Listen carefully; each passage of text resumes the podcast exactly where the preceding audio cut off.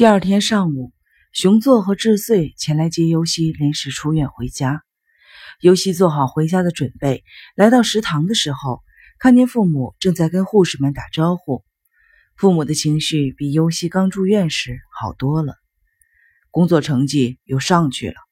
熊座在尤西对面坐下，高兴地说：“总经理常来电话表扬我，照这样干下去。”我们营业所还要重新取得西日本的第一名，现在就等咱们优希出院了。是啊，怎么样？智穗询问着优希的近况，态度比以往亲切得多。在食堂里谈了十分钟左右的时间，护士叫来了熊作和智穗去见医生。熊作笑着站起来对优希说：“谈你出院的事情，真的没问题了吧？”智穗有些不放心的又盯问了一句，也站了起来，朝着护士走去。尤西坐在食堂里等了一会儿，就觉得坐立不安起来。他走出了食堂，朝诊疗室走去。进去当然不合适，于是就在门外转来转去的，等着父母出来。这时门开了，土桥从里面走了出来，看见尤西，土桥吃了一惊。但马上眯着眼睛说：“你父母正在跟主任谈你出院的事情呢。”尤西被土桥看见自己在诊疗室门前转悠，不好意思的低下了头。这下该跟你分别了。土桥的声音里含着感情。尤西抬起头来，土桥隔着游戏室的玻璃门，看见里边没有人，推开门，扭头对尤西说：“这个夏天我也要离开这个医院了。”说完，走了进去。游戏不知不觉地跟着土桥进了游戏室。游戏室里铺着绿色的地毯，墙壁贴着泡沫的塑料。孩子们打闹的时候，即使撞在墙上也不会受伤。孩子们在游戏室里画画、玩橡皮泥、演木偶剧。据说这些活动都有利于治疗。游戏室的一角摆着两个一米见方的敞口的浅箱子。箱底铺着白色的沙子，叫做箱庭。孩子们在里边玩着过家家的游戏，据说也有利于治疗。这些游戏，游戏也都参加，但由于心里没有高兴的事情，从来没有投入的做过。当他把小房子的模型摆到了箱庭里的时候，总觉得内心的感情就要表现出来，于是慌忙地关上了感情的闸门。随便摆摆就算了事，甚至扔下模型溜走。土桥把手伸进了箱庭，轻轻地翻弄着里边的沙子，自言自语地说：“我要到国外去学习了。”优西看着土桥的后背问：“那您不去爬明神山了吗？”“嗯，大概去不了了。”土桥回头看着优西，脸上显出了迷惑的表情。“真的？”你觉得现在就出院好吗？尤西没有听懂他是什么意思。土桥的笑容显得有些焦躁。想出院的确是你亲口说的，可是我觉得你并没有敞开心扉。出院是你真正的愿望吗？话说的诚恳而亲切，就像多年的友人。尽管如此，尤西还是没有放松警戒。土桥看出来了。无可奈何的摇摇头，不是想追问你，我能力太差。我觉得你在接受心理辅导和检查的时候，只说过一些无关紧要的话，就这样出院，我实在拿不准这到底是不是你的真实的愿望。我有点担心，如果我一直在这个医院工作呢？不管怎么说，也能帮你一把。可是，连日本都不在了，我放心不下。土桥扭过头去看着香婷，手上的沙子从指缝间渐渐的滑落。你是个聪明的孩子，可能你觉得心里的烦恼跟我说了也没用。其实呢，不管有用没用，只要说出来就会轻松很多。心里的烦恼变成语言从嘴里吐出来，是解决问题的第一步。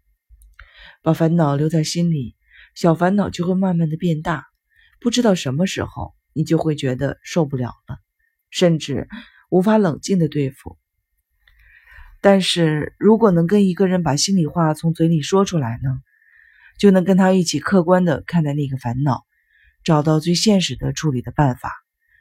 说完，抬起头来看着尤西，眼睛里充满着期望。尤西感到不安，那眼神好像要来敲他的心扉，让他暴露心中的秘密。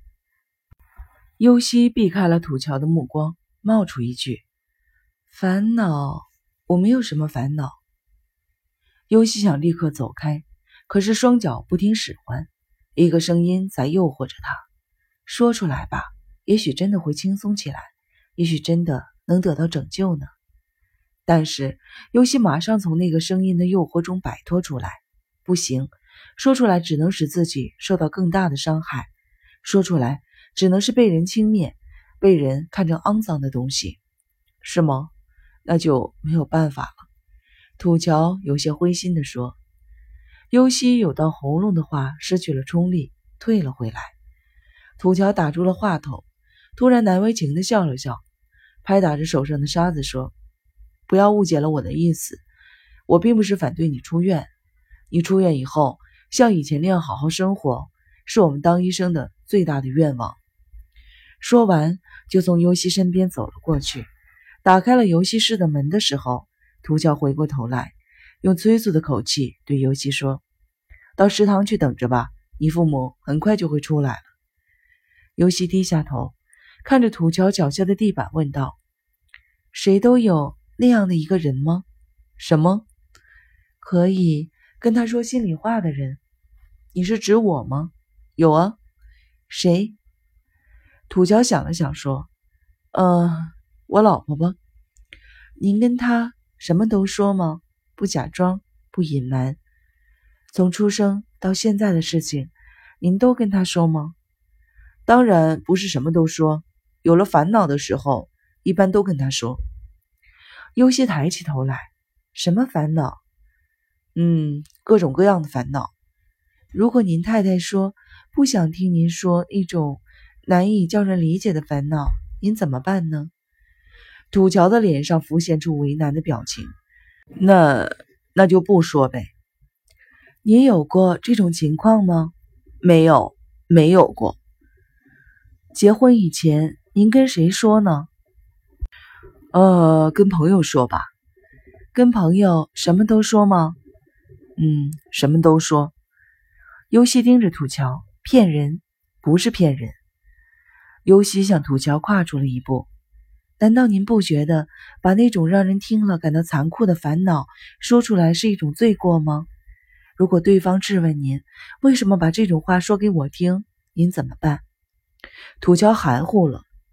这虽然我现在不能马上回答你这个问题，那不是白说了吗？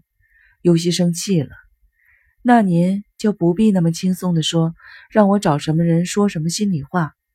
说完，推开了土桥，走出了游戏室。土桥一把抓住了尤西的手腕。关于这个问题，再谈谈好吗？尤西甩开了他的手。不管把多么残酷的事情说出来。您都觉得别人能接受得了吗？当然，人跟人不一样。可是，要是不管听了多么残酷的事情都能接受，那只能说明他根本没有感觉，要不就是只用耳朵听听而已，根本没有往心里去。